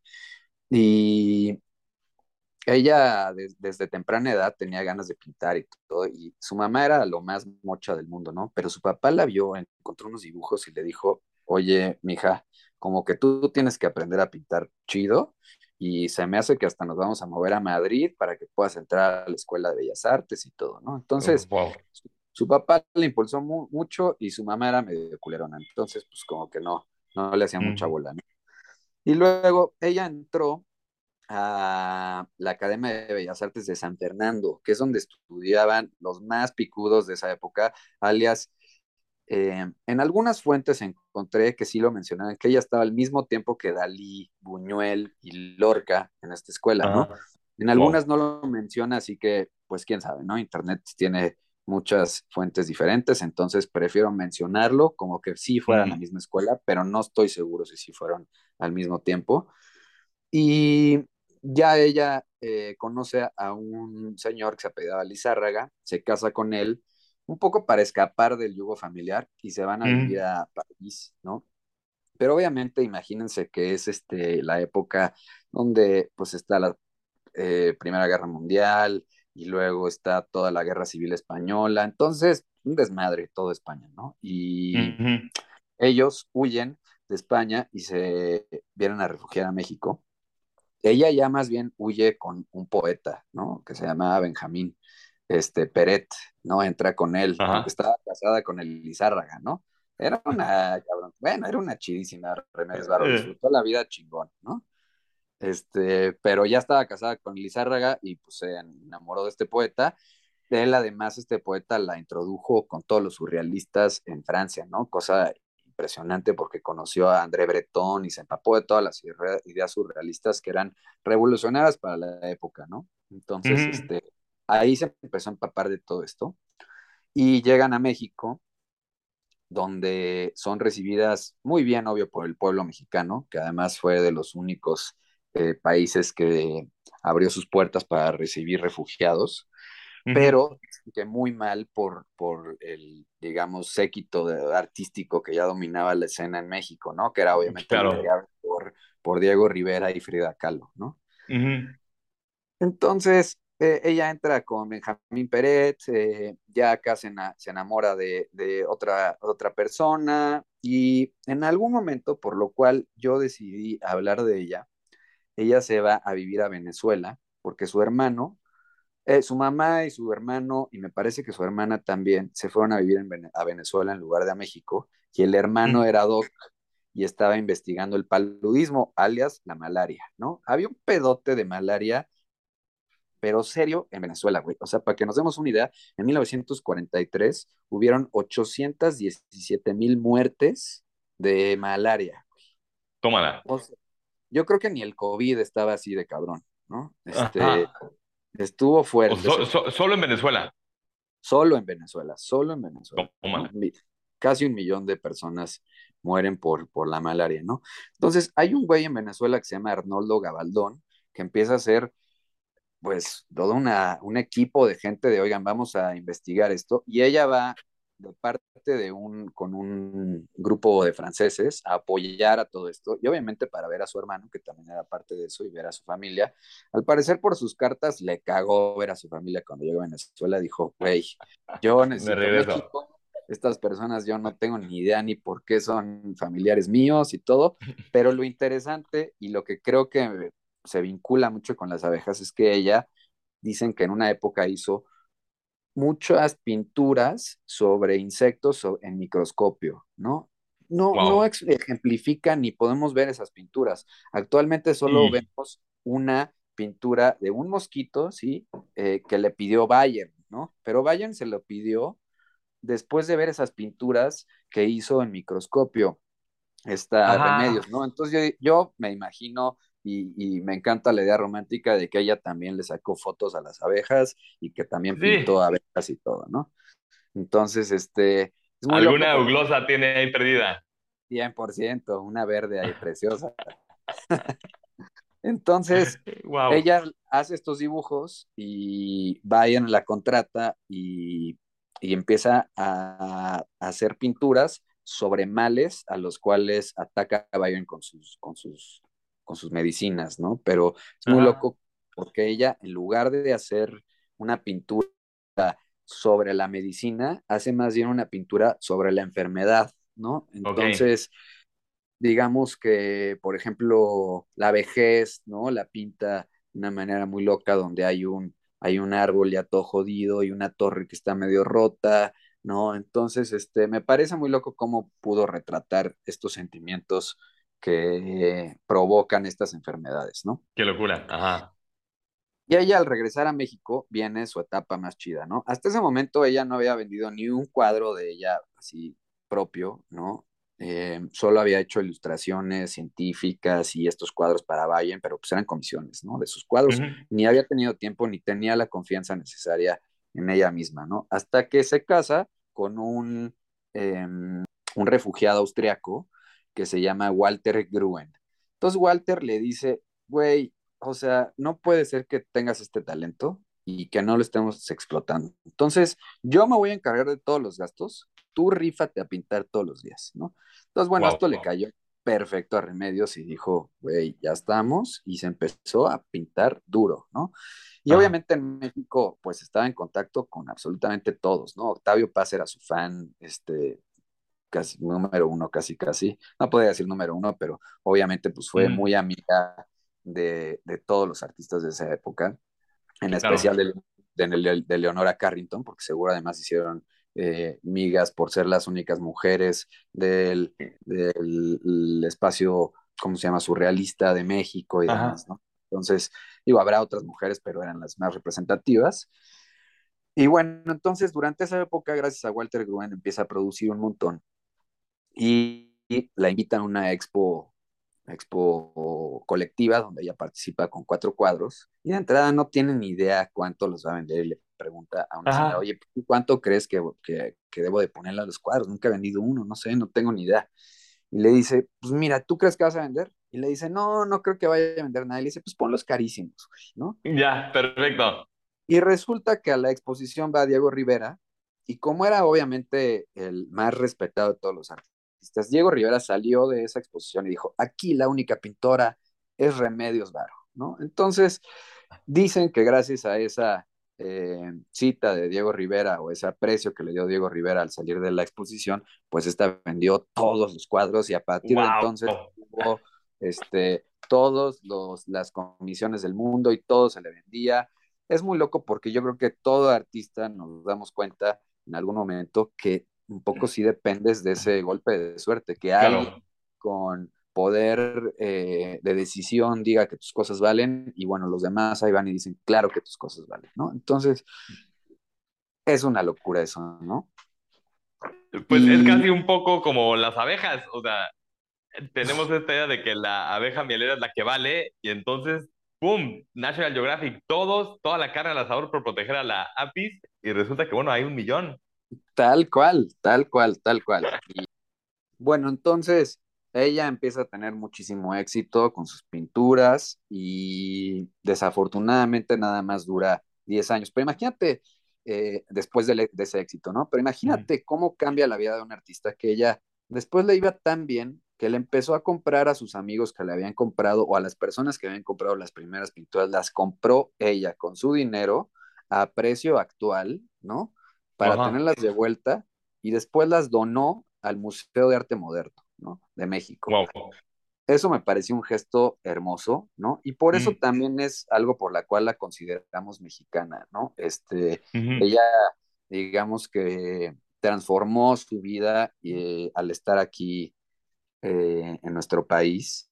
Yo creo que además ese gesto que tuvo México en esas épocas en donde sí abrió sus fronteras para que entraran refugiados de la Guerra Civil Española y de la Segunda Guerra Mundial, o sea, eh, en algún momento hice un mural conmemorando a los refugiados polacos en la hacienda de Santa Rosa en Guanajuato, y fueron polacos que, puta, venían de Siberia, los mandaron a pelear ahí, y luego llegaron por la India, y total, México fue el único país de todo el mundo, además de los del Commonwealth, que abrieron sus fronteras para los refugiados, ¿no? Entonces, mm. como que eso me encanta de nuestro país, que, siempre hemos sido también tan abiertos, ¿no? Ante, ante ese tipo de cosas. Y porque obviamente los españoles pues dicen, wow, ¿no? Qué increíble que tenemos una pintora así de chingona como Remedios. Y pues sí, realmente, pues ella vivió los primeros veintitantos años de su vida en, en, España, ¿no? O sea, se casó en España, tuvo amoríos, este, es totalmente una artista española, ¿no? Entonces, creo que también está bien el voltear y ver que no hay una distinción entre de dónde es un artista, sino que hay que apreciar su obra, ¿no? Y no importa si trabajó aquí o nació allá, sino que hay que apreciarlo como es, ¿no? Sí, sí, bueno, y como dices, o sea, la, lo, que le deja a una nación, eso es, eh, o sea, incluso está más, más valioso que la nacionalidad de uno, yo creo. O sea, que haya donado sus pinturas ahí a, al museo, pues es, dejó algo en el país en el que estuvo, ¿no? Totalmente, ¿no? Eso me parece increíble. Hay mil particularidades de la vida de Remedios que podríamos hablar. Hay, hay una que me encantó que ella eh, se sentía medio bruja y tenía, esto lo dice el hijo de su primer esposo, este tal Lizarraga.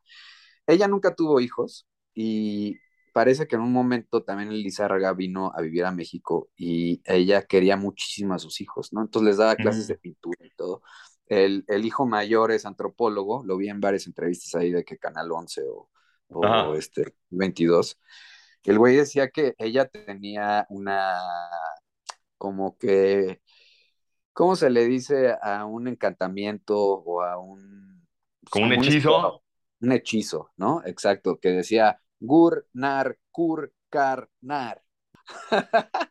Eh, eso me parece muy interesante, ¿no? Como que, o muy cagado, que así se trataba de comunicar con, con espíritus.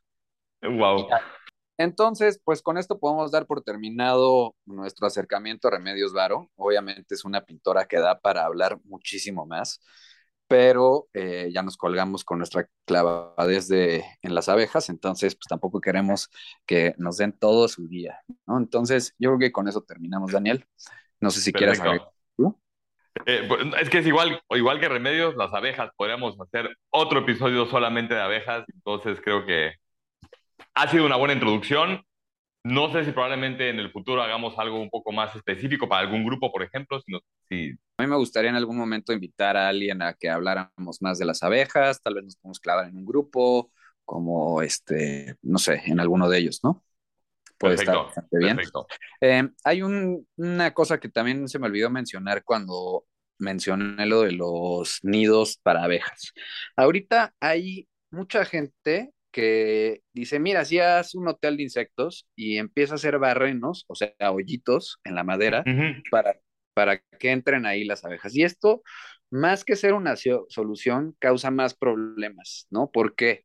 Porque estos nidos que nosotros hacemos año con año los tenemos que abrir y limpiar para quitar todo patógeno de estos nidos, ¿no? Si no, si no podemos hacer eso, puede ser que nuestro nido se convierta en un foco de infección para futuras especies y estemos cagándola en lugar de ayudar al ecosistema, ¿no? Entonces, no hagan esos, esos nidos de abejas que son nada más hacerle un hoyito a la madera y listo, ¿no? Busquen cómo hacer nidos que puedan abrirse y que podamos limpiar o tirar, ¿no? Ahí este, Daniel de hecho lo hizo con tubitos de cartón, me parece, ¿no? O de bambú. No, er, er, eran ramitas, ramitas que, es que hay muchas ramas, sobre todo en los pantanos, que el, centro es como una esponjita. Claro.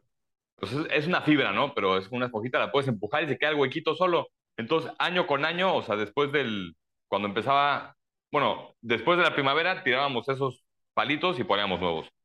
Está perfecto. Tan, sencillo como eso. Exactamente, eso está ideal.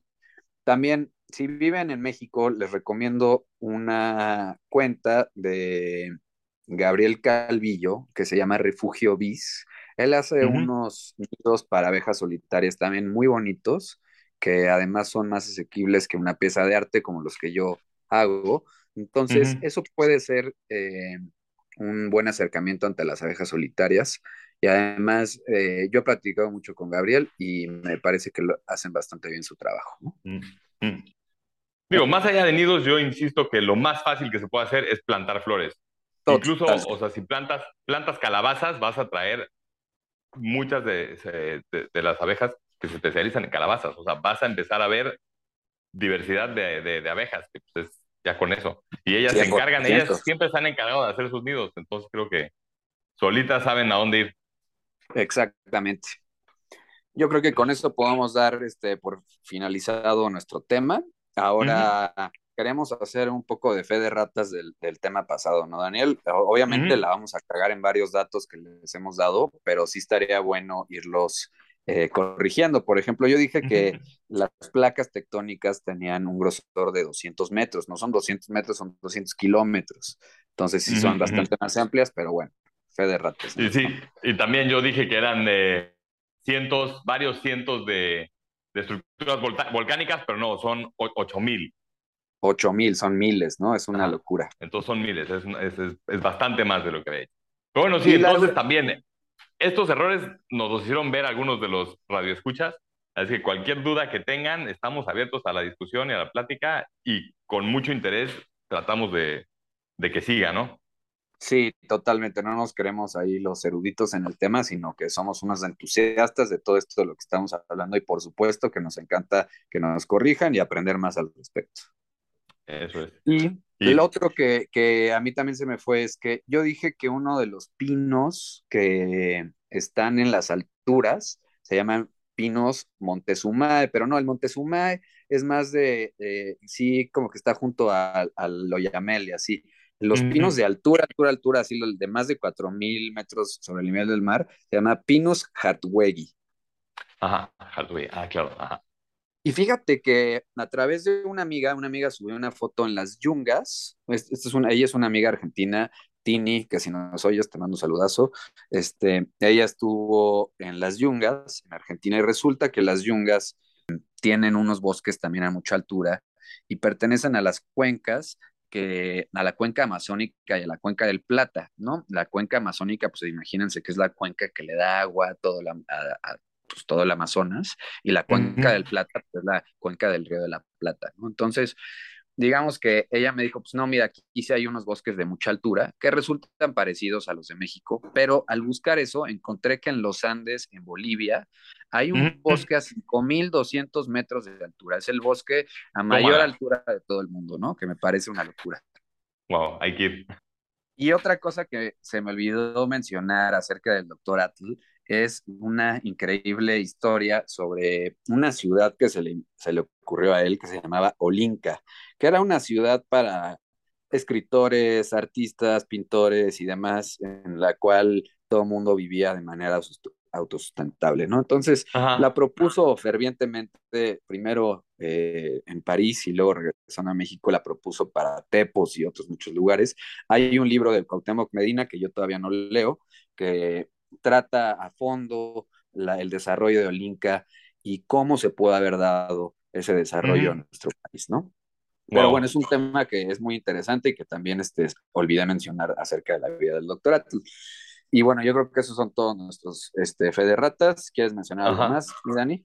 Eh, no, bueno, mencionamos sobre la herpetofauna de México. Después me metí a ver para, para ver si realmente es de las más endémicas del planeta.